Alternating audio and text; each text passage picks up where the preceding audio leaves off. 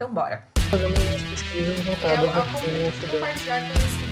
vocês. É o amor que eu sinto por Star Wars, olha. Piano ou certo modo música, de modo geral. mas eu sou.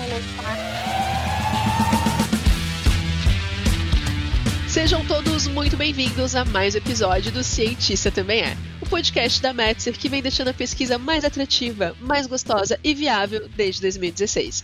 Eu sou a Daibra Eternitz e hoje estou aqui em ótimas companhias.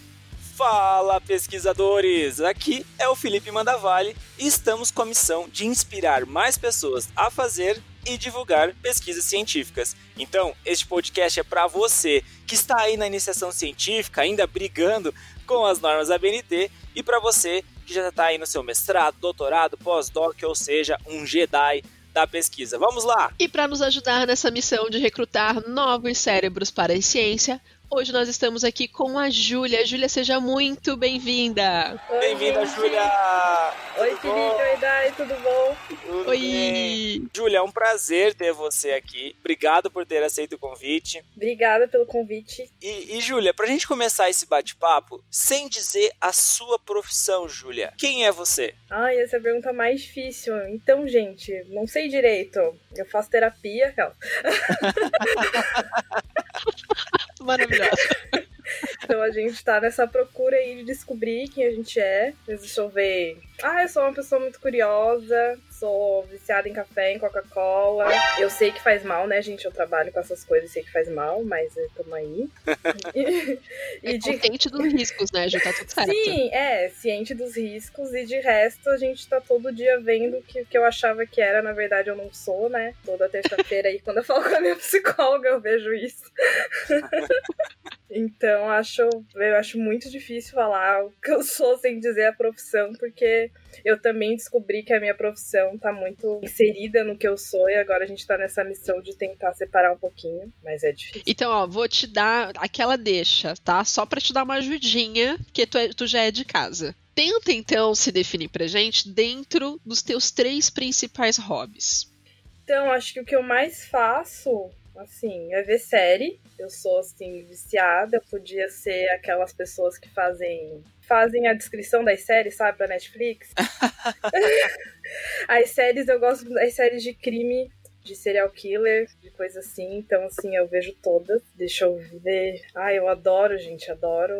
Todo mundo. Acho estranho que abre o meu, Netflix. Geralmente, tipo, sei lá, não tem uma série recomendação de comédia? Correndo sangue na televisão. E deixa eu ver, eu gosto muito de passear. Tipo, aqui por Floripa, assim, eu sempre dizia que eu vou até onde meu passe do ônibus me leva, mas agora está, né? Maravilhosa definição. Estamos parados, acho que não sei quanto tempo eu tô em casa, já acho desde março. E deixa eu ver. E um outro hobby que eu resgatei, que é ler coisas que não sejam acadêmicas. Gente, como isso é difícil, né? Sim. Quando a gente tá inserida dentro da, da bagunça toda. É tão complicado conseguir um espacinho pra um, pra um título que não seja acadêmico. Eu acho uma loucura isso. Eu, eu não lembro, depois de agora, né, que faz esses tempos eu terminei um livro, qual foi a última vez que eu tinha lido algo, tipo um livro inteiro. não acadêmico, acho que fazia mais de dois anos. Daí eu comprei um Kindle, gente, agora eu tô. Eu leio todo dia antes de dormir um pouquinho. Quem segura ela agora? Coisas que não são artigos. Muito bom, muito bom mesmo. Say my name. Bom, então só pra fazer um resumão, a gente gosta de caminhada, a gente gosta de série investigativa, quanto mais sangue melhor, e a gente gosta de leitura. É isso? Uhum. E Júlia, qual desses hobbies está associado à sua formação acadêmica? Olha, eu acho que a minha formação é mais as séries, porque. Ai, agora eu vou acabar falando um pouco da formação. Não, não, não, Não! Não! Tá, não falarei.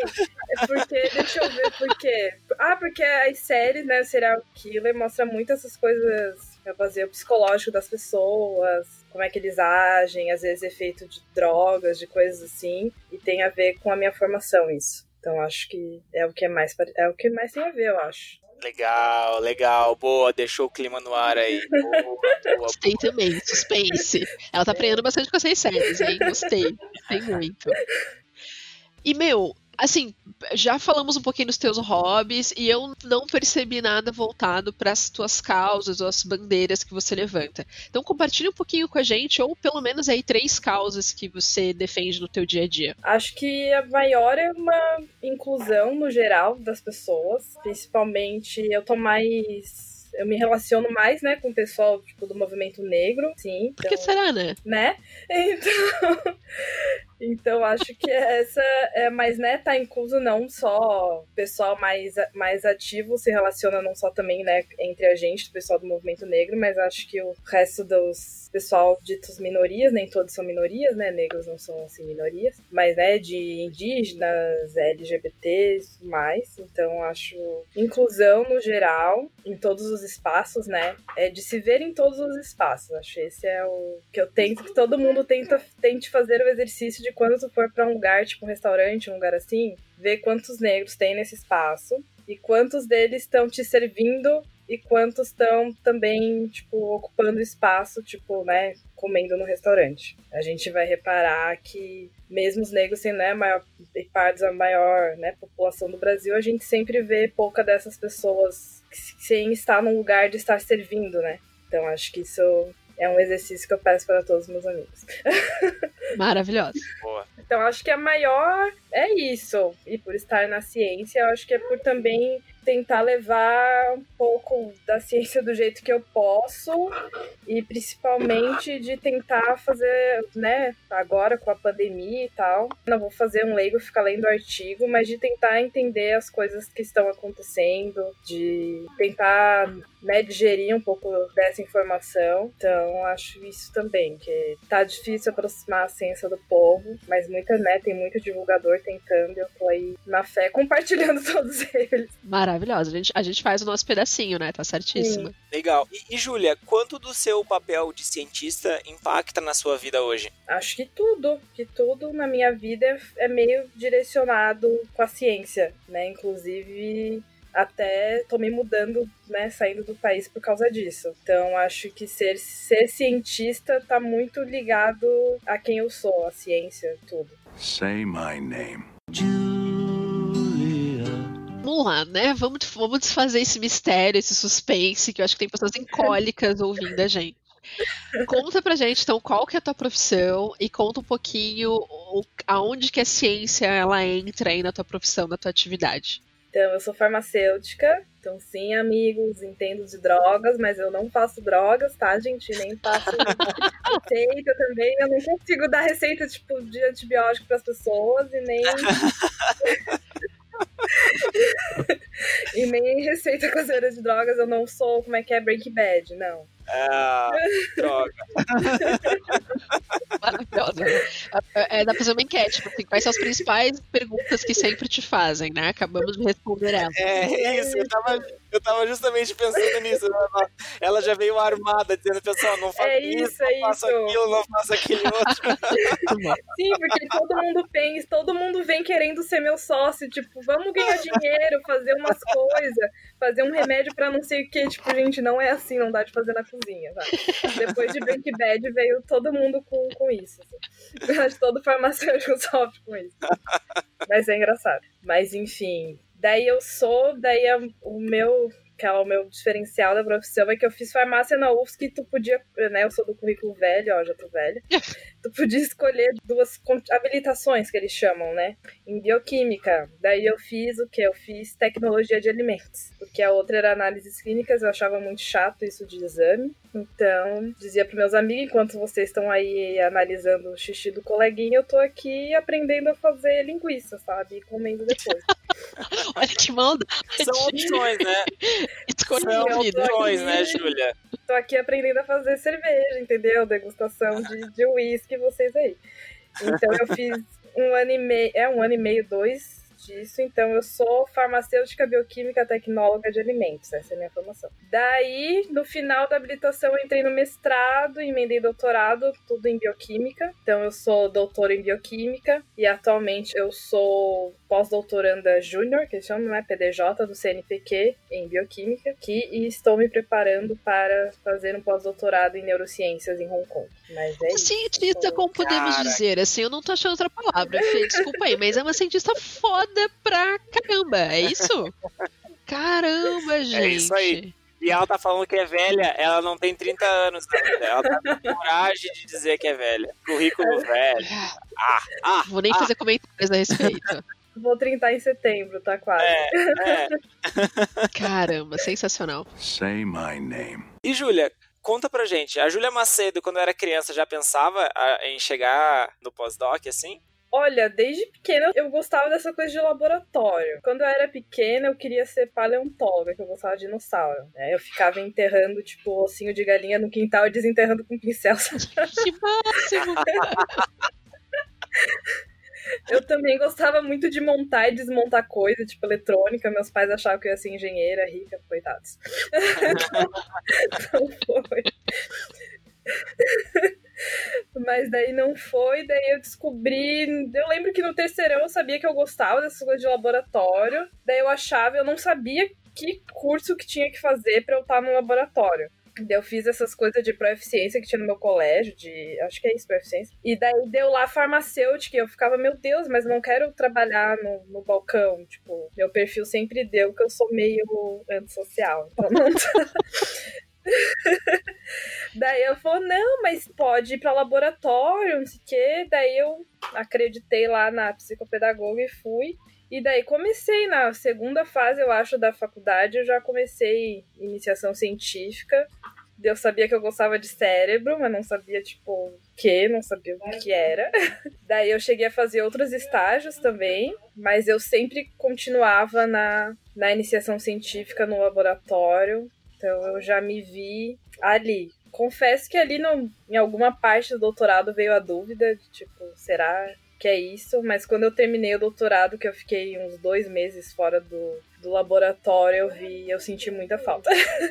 eu vi que realmente eu sou, sou rata de bancada e é isso. Boa. E Júlia, onde que você espera chegar profissional e, né, academicamente? Olha, confesso que eu não sei. Antes eu tinha um planejamento, sabe? Eu digo até ali que a minha vida seguiu muito como eu planejei, assim, até o doutorado. Depois ficou, tipo, sem rumo e eu aprendi a.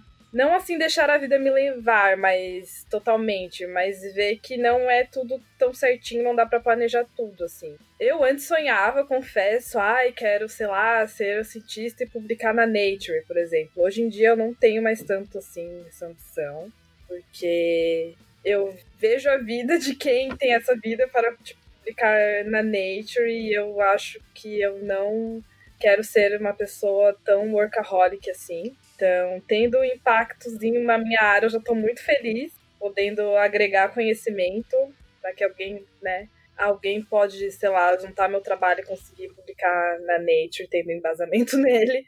Mas eu tenho hoje em dia que eu sonho em trabalhar com ciência pro resto da vida. Assim. Talvez dar aula também, mas eu gosto muito, muito de, de pesquisa, enfim, desse todo esse processo de pensar em projeto e tudo mais. Então eu meio que sonho estar nisso. Não sei se estarei em universidade, em indústria, em instituto de pesquisa, mas acho que é a tentativa de sempre continuar nisso, assim, porque que eu descobri que é o que eu amo fazer. Legal. Contanto que esteja na bancada de pesquisa, tá tudo certo, né? Não importa onde. É. Arrasou. Maravilhoso. Fazendo, fazendo um projetinho, tentar uma verba. Aquelas, né? Aqueles pequenos grandes detalhes do backstage do mundo da pesquisa. Maravilhoso. Maravilhoso. E Ju, é, até essa, essa tua mudança de, de conceito, assim, do que tu gostaria pro teu futuro, né? Tu, tu acredita que teve algum docente, algum professor, até mesmo colega, assim, que foi fundamental nessa tua jornada lá da graduação até o pós-doc? Olha, de professor fundamental na minha jornada, com certeza é a minha orientadora. E ela é minha orientadora desde a graduação. Então a gente, eu tô com ela, acho- eu acho que já passou dos 10 anos, eu disse pra ela que eu parei de contar. Caramba, gente. Eu entrei com ela, eu acho que eu tava na terceira fase da graduação, quarta, e tô com ela hoje em dia, ela é minha, minha orientadora de, de pós-doc também. Então, assim, ela foi ela é a pessoa que eu mais me inspiro e a que mais me incentivou a sempre continuar. Sempre que eu tentei pensar em desistir, ela sempre teve um dia que ela sentou e disse: Júlia, tu é cientista. E aquilo, assim, sempre que eu tenho alguma dúvida, eu lembro disso, que eu digo que ela me conhece, assim, profissionalmente mais do que eu. Ela é minha mãe científica, que eu tenho duas mães, a mãe biológica e a mãe científica. Ai, que lindo. Legal.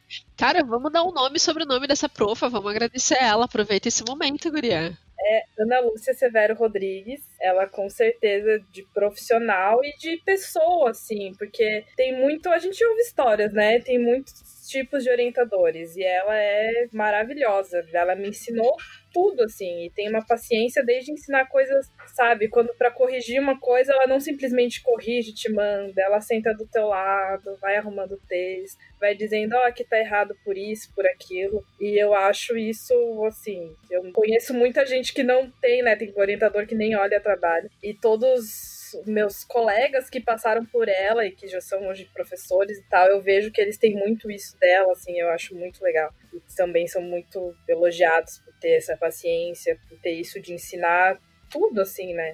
Ai, desde tudo, eu falo pra ela, gente, desde meu vocabulário científico, uma apresentação, ela que me ensina as palavras bonitas.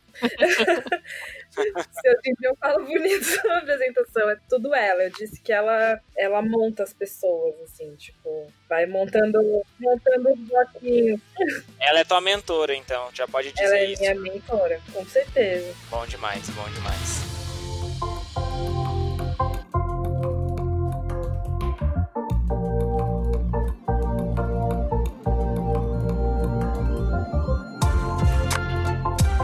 E Júlia, dentro dessa tua jornada, tanto com a tua orientadora, mentora, quanto das tuas experiências, né, na graduação, iniciação científica, mestrado, doutorado, pós-doc, que dica de sobrevivência você daria para quem aí tá meio se sentindo perdido, né? É, ou que de fato está passando por algum perrengue aí na formação. Uma dica de sobrevivência para essa galera aí. Eu acho que a primeira coisa é tu entrar num projeto que tu goste, porque mesmo, sei lá, mesmo mestrado, iniciação, tu vai passar uns anos naquilo, tu vai ter que ler muito sobre aquilo. Então eu vejo muita gente que desiste por não gostar e por às vezes ter vergonha de falar pro orientador, ah, eu não gosto disso, vamos tentar mudar. Então, o primeiro, eu, óbvio, né, na iniciação científica acho que tu vai tentando descobrir o que tu gosta, mas depois, quando tu tem que, né, que gerar mesmo trabalho, mestrado e tal, é tu tentar ter um projeto que é mais tua cara possível, porque tu vai ficar muitas horas em cima dele, e se tu não gostar, né, dentro de todas as adversidades que tem dentro de uma pós-graduação, vai ser muito difícil tu ficar, manter a tão sonhada saúde mental plena. Então, acho que a principal dica é isso, e a segunda é não seja workaholic, mesmo que né? A gente tem isso de pós-graduação, tu tá ali, né? Tu assina um contrato de 40 horas semanais, mas a gente sabe que é muito mais que isso. Mas tentar se organizar para tu tirar ali, pelo menos, né? Às vezes não dá, né? O final de semana, mas não sei, um dia no meio da semana, alguma coisa, pra tu descansar e não tocar em nada acadêmico, senão você vai surtar, mesmo amando seu projeto. tentar evitar a exaustão mental, assim, que eu vejo quem eu conheço, né, que já desistiu, às vezes é muito por isso, assim, né? E junto, às vezes, por conflito com orientador, coisa assim, com colegas, mas às vezes é muito isso. E, ai, né, ciência é tão difícil no Brasil, eu fico, tento fazer as pessoas não desistirem. É, tem que ter o um equilíbrio. É, e é difícil e faz é. parte, né? Esse, esses desafios, esses conflitos, eles vão acontecer em qualquer profissão, né? Eu acho que isso também é importante a gente enfatizar. É, por mais que a gente faça o que a gente gosta, o que a gente é apaixonado, nunca vai ser 100% aquela coisa incrível, maravilhosa, idealizada, né? A gente sempre vai ter uns tropeços aí e umas barreiras e faz parte da, da questão toda. O fato é que, de fato, ciência no Brasil é uma questão que ainda ela não é profissionalizada, né? A gente não consegue é, ter talvez o volume de cientistas que a gente tem o potencial para ter, justamente por conta disso. A gente não tem processos bem definidos, tem uma série de coisas ainda que tem que avançar. E estamos nessa caminhada, né? Cada um fazendo o seu pedacinho. Ju, tu comentou antes que é, você faz um trabalho de divulgar e compartilhar o trabalho de divulgadores científicos aí para conseguir fazer a ciência chegar a, a outros lugares, né? A, é, a, ocupar outros espaços. Conta um pouquinho mais pra gente sobre isso, assim, como que tu consegue fazer com que o teu trabalho ou com que a tua jornada chegue é, a inspirar outras pessoas? Olha, acho que através de redes sociais eu não tenho um trabalho, assim, gente, eu não sou divulgadora científica.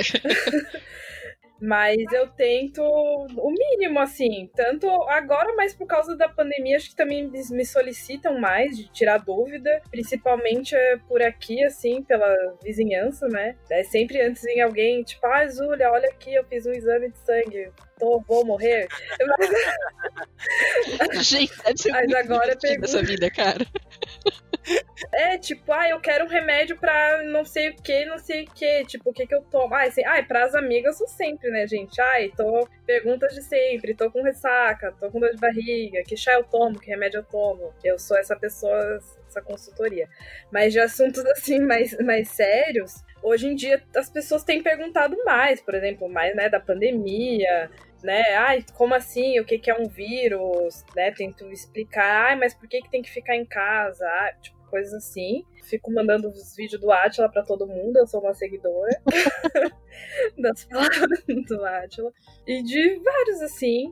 Mas é mais nisso, e uso bastante. A rede social que eu mais uso é o Twitter. Não só, tipo, eu não uso Twitter como, por exemplo, eu falo bastante do meu trabalho e tal, que eu faço, mas eu também posto, tipo, coisas aleatórias, não é uma rede social de, assim, de divulgação científica e coisas assim. Então, mas por causa de, de postar o trabalho, às vezes algumas coisas dão umas, umas viralizadas, daí tem bastante gente que me segue por achar legal o que eu faço. Ah, porque eu não falei, eu trabalho com depressão, gente. Então, hoje em dia, hoje em- faz uns anos que depressão está sendo vista realmente como é, como uma doença, então as pessoas estão tendo mais curiosidade. Então, acho que por isso também. O cérebro, né, é uma coisa que desperta, acho, muita curiosidade nas pessoas. Então, acho que, mas a rede social que mais nisso rola mais interação, com certeza, é o Twitter. Me sigam lá, arroba Jumacedo Rosa. Boa, boa, boa, boa. Say my name. Bom, a gente conversou, né? A gente se conheceu pela internet. Eu tropecei na tua vaquinha. E assim, foi um, um- um acaso a gente ter se conhecido, né? Até foi por causa da divulgação da tua viagem, né? É uma campanha Ajude a Júlia a fazer ciência em Hong Kong. Né? Quem quiser procurar aí no Google vai encontrar é, a vaquinha da Júlia. E, e eu queria agora, Júlia, entender um pouco mais assim, cara. Tipo, é, o quanto que você acha viável, Júlia, você de fato ter que fazer uma vaquinha para poder seguir os teus estudos. Assim, vamos, vamos comentar essa parte que é a parte mais dolorosa da situação inteira, pra gente ver se a gente consegue conscientizar um pouco é, quem escuta o, o nosso podcast. É, Ju, você, você colocou de meta 10.500 reais é, e a gente conversando, a gente percebeu que precisava de muito mais, né? É, hoje, assim, bem ou mal, você já conseguiu levantar 18 mil reais pra sua, pra sua vaquinha, mas a gente também sabe que não é, a história não é tão linda assim, né, Júlia? Você tá indo pra outro país, vai pagar tudo em dólar, não dá pra ir com dinheiro contado, né? Imagina assim, Dai, lembra que a gente conversou, né, Dayana? É, você deixaria um, um familiar seu atravessar o planeta com dinheiro contado no meio de uma pandemia? É, não. É, não, total, total não. Mas eu acho que antes da gente falar da vaquinha, que por favor, os protetores de animais é, não nos entendam mal aí, a gente falou que é tropeçou na vaquinha, pulou na vaquinha. Gente, é só é a- o aplicativo lá maravilhoso pra arrecadar recursos, tá? Pelo amor de Deus. Mas, Ju, conta pra gente primeiro, antes da tua jornada, tipo, você tá no Brasil, Santa Catarina, como é que foi que você caiu pra estudar em Hong Kong? Tipo, o que, que aconteceu pra você ter que atravessar literalmente o planeta pra estudar do outro lado do mundo? E aí depois acho que faz todo sentido a gente pegar é, essa tua trajetória que você fez, né? Todo esse esforço empenhado pra conseguir acessar essa oportunidade e hoje você ter esse empecilho, entre muitas aspas, né? Ter que ter uma dificuldade a mais, ter que ir atrás da grana pra conseguir realizar isso. Então conta pra gente primeiro como é que foi chegar a Hong Kong. Então, acho que tudo começou de eu pensar de, tipo, acho que eu vou ter que sair do país pra continuar trabalhando com ciência, quando eu tava ali meio que faltava um ano pra terminar o doutorado, que eu comecei a ir atrás de emprego, assim, né? Que junto com. Ai, pra quem não sabe, gente, no Brasil a gente assina um contrato de exclusividade quando você faz, né? Mestrado doutorado e tal. E no doutorado, a única coisa que eles permitem é você dar aula eu não lembro algumas poucas horas se né o teu orientador e o programa de pós concordarem que isso não vai atrapalhar ali as, né os contratos as 40 horas que você assinou. Então eu comecei atrás disso né. Eu tentei tanto aqui em Florianópolis como em cidades próximas que eu pudesse né que tivesse o ônibus para ir e tal Só que muito difícil, é muito concorrido, porque a minha área, querendo ou não, no Brasil é bem concorrido, assim, que quem é formado em bioquímica pode dar aula das mesmas matérias de quem tem pós em, em em fisiologia, em muitas áreas. Então, e daí por causa disso, né, gente, pela procura ser maior que oferta, tem já lugar que já pedem, né, como para você entrar, tipo, dois, três anos de experiência. Então eu vi que eu não ia conseguir, mas, né, ficava tentando, já que também era a única coisa que eu podia tentar, para tentar ter a bendita experiência de, de trabalho. Mas daí, né, nisso não consegui, daí terminou o doutorado, e daí eu fui atrás de emprego um pouquinho antes de terminar, até, até minha orientadora disse, ela disse, começa, né, te autorizo, já tá no final de escrita da tese, né, ela sabia que eu não podia ficar sem dinheiro, então vai procurar emprego em farmácia, né, gente, sou farmacêutica, mas também não consegui por não ter experiência, não é mesmo? Porque essa minha única experiência era o meu estágio do final da graduação, que foi faz tempo, emendei direto pós, então óbvio, né, eles também têm muito farmacêutico formado nessa Florianópolis, então eles preferem pegar alguém que tenha alguma experiência ou tenha terminado há pouco tempo, daí tem a experiência do estágio mais recente. Da início eu só consegui um emprego, que agradeço horrores, porque, né, sem isso eu não ia ter, ia ter zero dinheiro, numa clínica que eu era auxiliar de terapias, que era uma clínica que fazia umas, umas terapias alternativas de luz e tal, e eu era auxiliar das terapeutas. Daí eu me vi muito assim não desmereço o trabalho, mas é porque quando eu pensei, gente, não dá pra eu ficar aqui, porque eu pensei, eu passei mais de 10 anos dentro da universidade e agora eu sou doutora e eu tô ganhando um salário mínimo, sabe? Quando eu recebi meu primeiro salário, eu chorei muito, né? Até era menor do que minha bolsa de mestrado, então eu pensei, como assim? Tem alguma coisa errada, né? É. E nisso eu tava vendo também, vendo empresas assim, indústria e coisa em São Paulo, mas eles exigem também para ir mais para a parte de pesquisa, às vezes exigem já experiência ou também ter feito algum estágio em indústria ou já ter dois anos de pós-doutorado e tal tal. Eu pensei, gente, então vamos atrás desse pós-doutorado, né? Início eu já tinha aplicado pro CNPq, mas meu edital tinha sido cancelado. E também quando eu terminei o doutorado, aí a minha orientadora já falava, ai, né, melhor tu ir embora, não sei o quê. Daí minha mãe falava também, se tu ficar aqui, tu vai ser frustrada, porque tu não vai trabalhar no que tu quer. Daí eu falava, ai, mas né, o governo gastou tanto dinheiro comigo, agora eu vou embora, não sei o quê.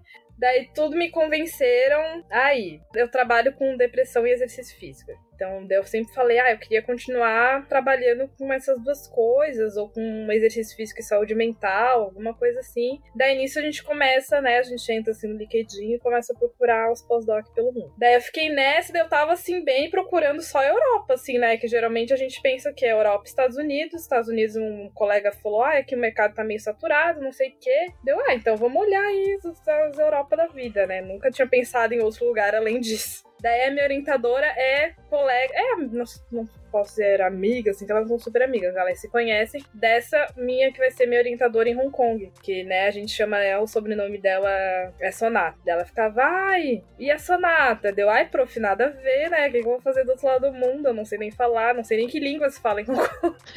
dela, ai, mas vai pensando, vai pensando. Dela, ai, um ex-aluno da, de uma ex-aluna da minha orientadora tá lá. Dela, ai, fala com ele, vê como é que é lá, não sei o quê. Dela foi plantando essa sementinha. Porque olha só, daí tudo que ela via da sonata ela me mandava. Olha esse artigo de exercício físico, bem com as coisas que tu gosta. Daí eu, tá, prof, vou falar com ela. E eu falei com ele, ele disse: não, aqui é de boa, né? Por questões que eu olhava e pensava, gente, lá é uma cidade caríssima. Que eu tô acostumada que aqui, né, pós-graduando ganha e mal dá pra sustentar. Daí eu pensava, gente, como é que eu vou viver lá num lugar caríssimo, né? Devem pagar pouco, sei lá quando ele foi me falando dele, não, imagina que a gente ganha super bem, não sei o quê. Ele, ah, a Sonata tá procurando aluno, manda e-mail pra ela. E eu fui lá, bem caruda, eu falei com a minha orientadora, ó, vou mandar e-mail pra ela, se ela vier falar contigo, diz que eu sou maravilhosa. daí eu fui lá e mandei um e-mailzinho assim, oi, terminei o doutorado esse ano, queria né, continuar trabalhando com exercício físico, eu gosto muito do teu trabalho, não sei o quê. e meu currículo anexado, bem assim. Daí ela respondeu no outro dia, dela, não, imagina, eu tô procurando aluno de pós-doutorado. Ela falou, não, mas já tu é aluna da Ana Lúcia há tanto tempo, só por ser aluna dela, eu tenho certeza que tu é competente, então bora começar o processo. Só que lá foi um processo tipo como é aqui, assim, né? A minha bolsa é meio que do governo lá também, é tipo um, uma seleção tipo CNPq, assim. Uhum. Ela disse, eu não, vamos fazer o processo, eu não te garanto nada que tu vai ganhar, porque ela, né, concorre, são lá oito universidades, parece que concorrem, e ela tá meio que no início de carreira, então ela disse, né, tem professor com currículo maior que eu que tem mais chance de ganhar, mas vamos tentar. Daí foi que saiu o resultado em novembro do ano passado, começou minha saga, daí que eu consegui a bolsa, é uma bolsa de dois anos, um contrato de trabalho, e depois tem outras modalidades que lá tem progressão de carreira, né? Progressão de carreira que acho que o cientista nunca nem viu. É um negócio que é, é. tipo unicórnio, assim. A gente sabe que existe outro plano, Sim. entendeu? Daí foi um dos motivos até que eu escolhi lá, porque eu pensei, meu, né, eu tenho a chance de ir para um lugar que dá para eu ter uma, né, uma sonhada carreira acadêmica. Então, passei, ok, decidi. Começou minha jornada de aquela não sabemos se vai rolar, porque lá começou a ter os protestos, né? E foi bem pesado lá, tanto que a universidade que eu vou meio né, o departamento teve conflito dentro da universidade e tal, daí foi começou o adiamento da minha ida, né? Era para ter ido em março já. Tu diz os processos com relação à, à pandemia. Antes lá teve é, de política, eles estão em conflito com a China, ah, né? Ah, ok. O Hong Kong. E eles lá, os protestos, assim, ó, é quebração, assim, é bem violento. E tanto que ela disse a universidade chegou a fechar, para eles tiveram que reformar a universidade porque teve conflito dentro e quebrou coisas assim, né? Tiveram que tipo encerrar o semestre antes. E ficava nessa, não sabe se vão adiar o edital, se vai ser esse ano, se vai ser ano que vem. E daí quando tudo tava OK, veio a pandemia. E como, né, começou lá, então lá daí fechou de novo e tudo, daí não sabe, né? né, né um vírus novo, a gente não, ninguém sabia como ia ser, né? Se eu conseguir controlar, coisa assim. E nisso chegou até uma época que a gente achava que ia ser só no que vem. Daí eu tava tipo, ok, né? Ali juntando meu dinheirinho, separando o, o que eu ganho, juntando uma parte, eu tava me programando pra ano que vem. Daí de repente eu recebo um e-mail, ó. Ou tu tá lá até dia 31 de agosto, ou tu vai perder teu contrato. Veio o desespero de tipo, meu Deus, eu não posso perder e isso. E agora? Sim, eu comecei, meu Deus, o que, eu vou fazer? Eu comecei, daí, ah, vou em banco tentar um empréstimo, que eu ganho, né, aqui, bolsista de pós-doutorado, eu ganho 4 mil reais por mês, eu posso pagar um empréstimo. Mas daí eu descobri que não basta você ganhar um salário para você conseguir um empréstimo. Você tem que ter um histórico de trabalho e não sei o que. E eu fui bolsista a minha vida inteira. Eu trabalhava em todas as minhas séries da graduação, eu trabalhava em vendedora de loja, mas juntando tudo isso, como é pouquinho, acho que não dava, né, não dá um ano de carteira assinada, então eu não tenho tal histórico do trabalhador. Porque, gente, pós-graduação aqui, é, as pessoas realmente acham que você só estuda. Não é trabalho, né, Julia? É, e o dinheiro não é renda. Deu, gente, como assim não é renda? O governo me deu vários dinheiros, isso não é renda. Mas não é considerado uma renda, então eu não consegui empréstimo em lugar nenhum, por não ter esse tal de histórico, então eu não sou uma, como é que é, uma cliente confiável, né? Enfim, não é culpa do banco, é lá o sistema deles lá. E com isso eu comecei a entrar em desespero, assim, que eu, gente, eu pensei, eu não posso perder isso, porque eu não tenho perspectiva aqui, né? De ter outra coisa. Então, daí meus amigos tiveram a ideia, ah, por que, que tu não faz uma vaquinha? Se tu fizesse, eu te doava. Deu, ai, gente, nada a ver fazer vaquinha. Só faz vaquinha quem tá com algum problema, com alguma doença rara, que precisa de alguma coisa assim. tipo, né, que absurdo. Tá no meio de uma pandemia, as pessoas não têm dinheiro. Comecei a ficar nada a ver. Todo mundo, Júlia, mas não. Daí começaram a me mandar: olha só, tem gente que já fez vaquinha pra viagem para ter festa de 15 anos, para não sei o quê. Ele disse, né, a gente vai fazer e vai divulgar, ninguém é obrigado a doar, né? Pode ter gente que vai julgar e tal, mas não sei o quê. Daí eu resolvi fazer e deu muito certo. Pensei na meta, eu pensei quanto que eu preciso para ir, sabe? Porque daí eu também tinha conversado com a orientadora de lá, que a gente tentou adiar minha ida para poder juntar mais dinheiro. A gente não conseguiu, a universidade não, não autorizou. E ela disse, meu, tu vem, eu pago tudo e depois tu vai me pagando, sabe? Ela disse, nem que eu tenho que pagar desde a tua passagem. Caramba, hein? Daí eu, E daí eu disse, então, vamos. Nisso, né, antes que eu fui atrás do empréstimo, eu não, falei, eu vou tentar pelo menos dinheiro pra eu ir. Então, na passagem, pagar, sei lá, um mês de aluguel. Eu chutei a vaquinha um valor bem baixo, porque eu achava que eu não ia conseguir nem nada, sabe? Tipo, não nada, porque meus amigos já tinham me dito que iam fazer doações, mas eu não achava que eu ia conseguir nem esse valor. E eu disse também, nessa vida eu já tô acostumada a passar perrengue, a depender dos outros, então não me importaria em ter que, né, ela me emprestar dinheiro e, né, quando eu fosse recebendo e, e pagando, assim. Já precisei de dinheiro emprestado aqui para coisas menores, para ir em congresso, e a minha orientadora daqui me pagou tudo e eu paguei em suaves prestações para poder ir.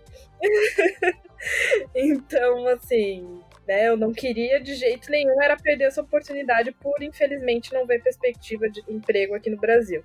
É, então eu botei esse valor aí, que eu achava que não ia conseguir, quando eu via conseguir, e fui passando. Daí quem as pessoas viram, meu Deus, Julia, mas tu vai ter que trocar para dólar, igual quando. É. Isso aí, querendo ou não, não vai dar nada. Eu fiz bem a conta, gente. Tipo, a passagem é tanto, extrapolando tipo uns 500 reais, e o mês de aluguel é tanto, extrapolando um pouquinho, é, tipo, a oscilação do dólar. Então dá, porque, né, e mais com o que eu tinha juntado também. Tem que comer, vai que dá algum imprevisto, sabe? A gente não sabe, né, Júlia? Então, poxa, eu fiquei bem sensibilizado aquele dia de ver assim, nossa, ela fez a conta assim, tipo, ah, se eu tiver que comer miojo mais um pouco, eu como miojo mais um pouco, sabe? Sim, pensei, vou viver de arroz de sushi, mas eu vou.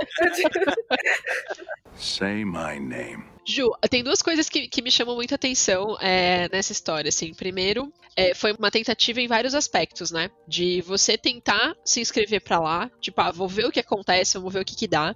A orientadora de lá comprar a briga e te falar, olha, também tem pessoas com currículos mais intensos do que o meu, então tem mais chance de passar, mas vamos tentar. Então todo mundo na tenteada. E o contexto, né, de Hong Kong, que são dois conflitos gigantescos, né? Um deles, inclusive, mundial. É, e ainda assim a gente tá na briga, sabe assim? Então, assim, quanto falta quanto mais você tem que arrecadar para dia 31 de agosto você estar em Hong Kong linda, maravilhosa, iniciando esse projeto lindo? Então, vendo assim que com a vaquinha, ali diz que eu arrecadei 18 mil, mas na verdade tem as taxas, né? Então foi menos, foi uns 16.500, acho que deu.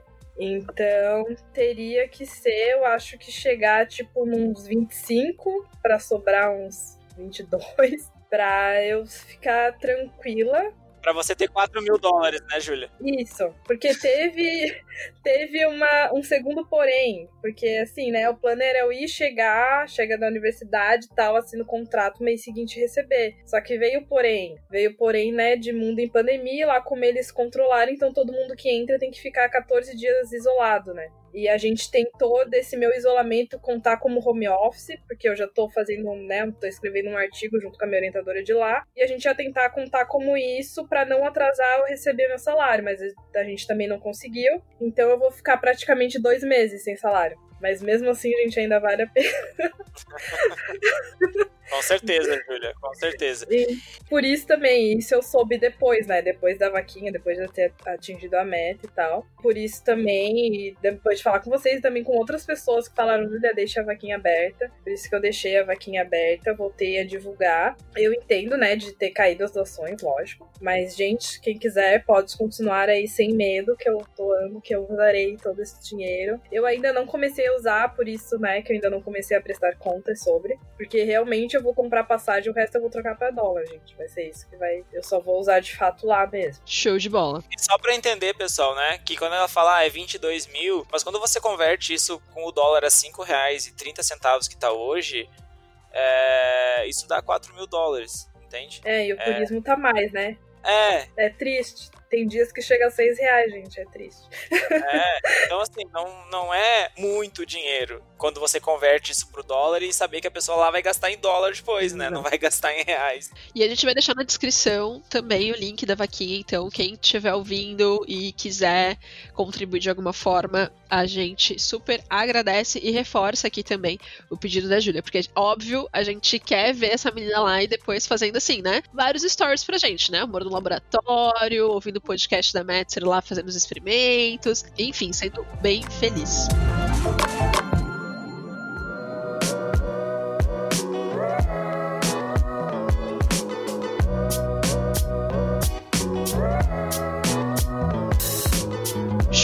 Agradeço compartilhar tua história com a gente, tá? Porque, de fato, pra gente tocou de uma forma bem intensa. E, assim, eu acho que várias pessoas que estão ouvindo a gente podem estar pensando em tudo isso, sabe?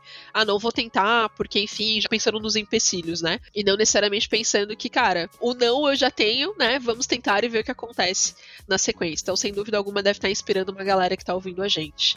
E agora, pra gente encerrar lindamente, eu acho que para até as pessoas conhecerem um pouquinho mais as tuas referências e de onde vem toda essa tua persistência, né? Toda essa questão de, cara, vamos fazer acontecer. A gente tem uma série super gostosa chamada Importante para sua formação, aonde você indica pra gente algumas coisas. Então, para começar, eu queria muito que você indicasse pra gente um livro que marcou a tua vida de alguma forma. Gente, eu gostava muito de ler quando menor os livros do Sherlock Holmes. Ó, sempre gostei dos mistérios. Adoro também.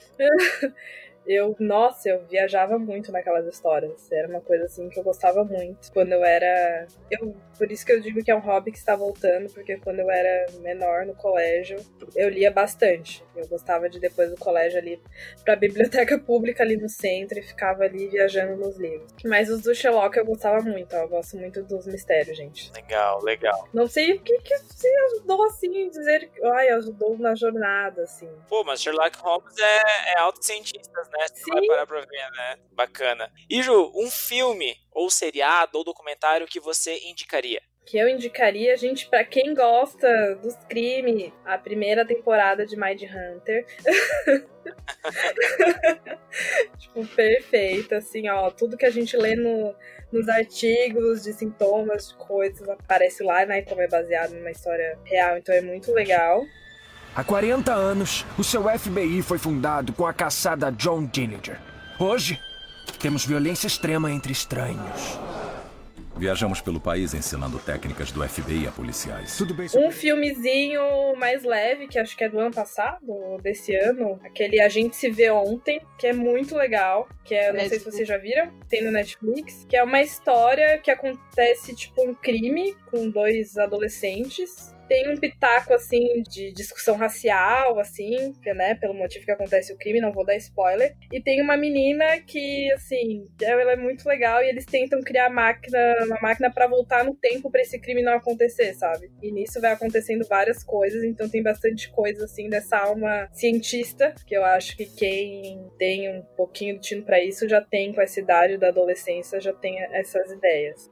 Então, eu acho muito legal esse filme também. E é uma Legal. coisa mais leve pra quem não gosta dos many crimes. times to get this right, everything's gonna need to be perfect.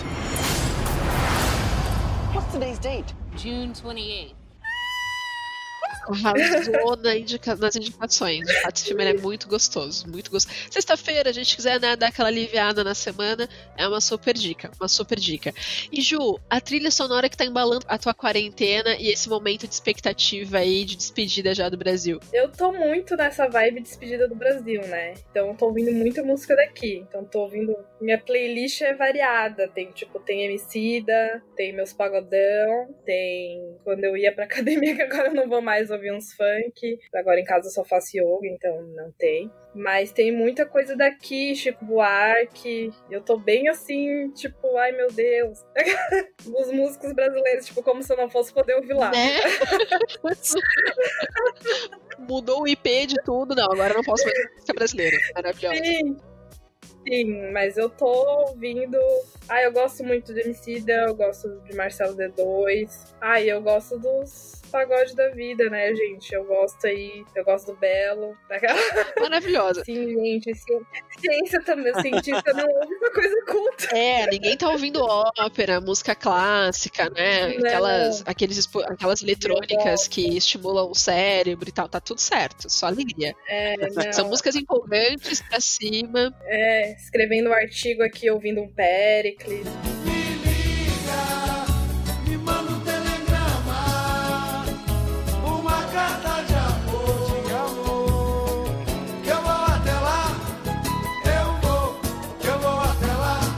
Maravilhosa. Tu consegue se concentrar. Cara, eu não consigo, brother. Não consigo ouvir música brasileira e focar no que eu tô fazendo. Eu já saio cantando junto. Quando eu vejo, já perdi o foco. Não, não rola. E Júlia, conta pra gente, qual que é a sua comida favorita? Vixe, sim, líquido é Coca-Cola, né, gente? Eu sou assim, me controlo pra não beber. Eu tento tomar só final de semana. Hoje eu acordei e a primeira coisa foi botar a garrafa de Coca-Cola na geladeira. Porque eu penso, ai, sexta-feira, graças a Deus, vou tomar Coca-Cola. Prioridade.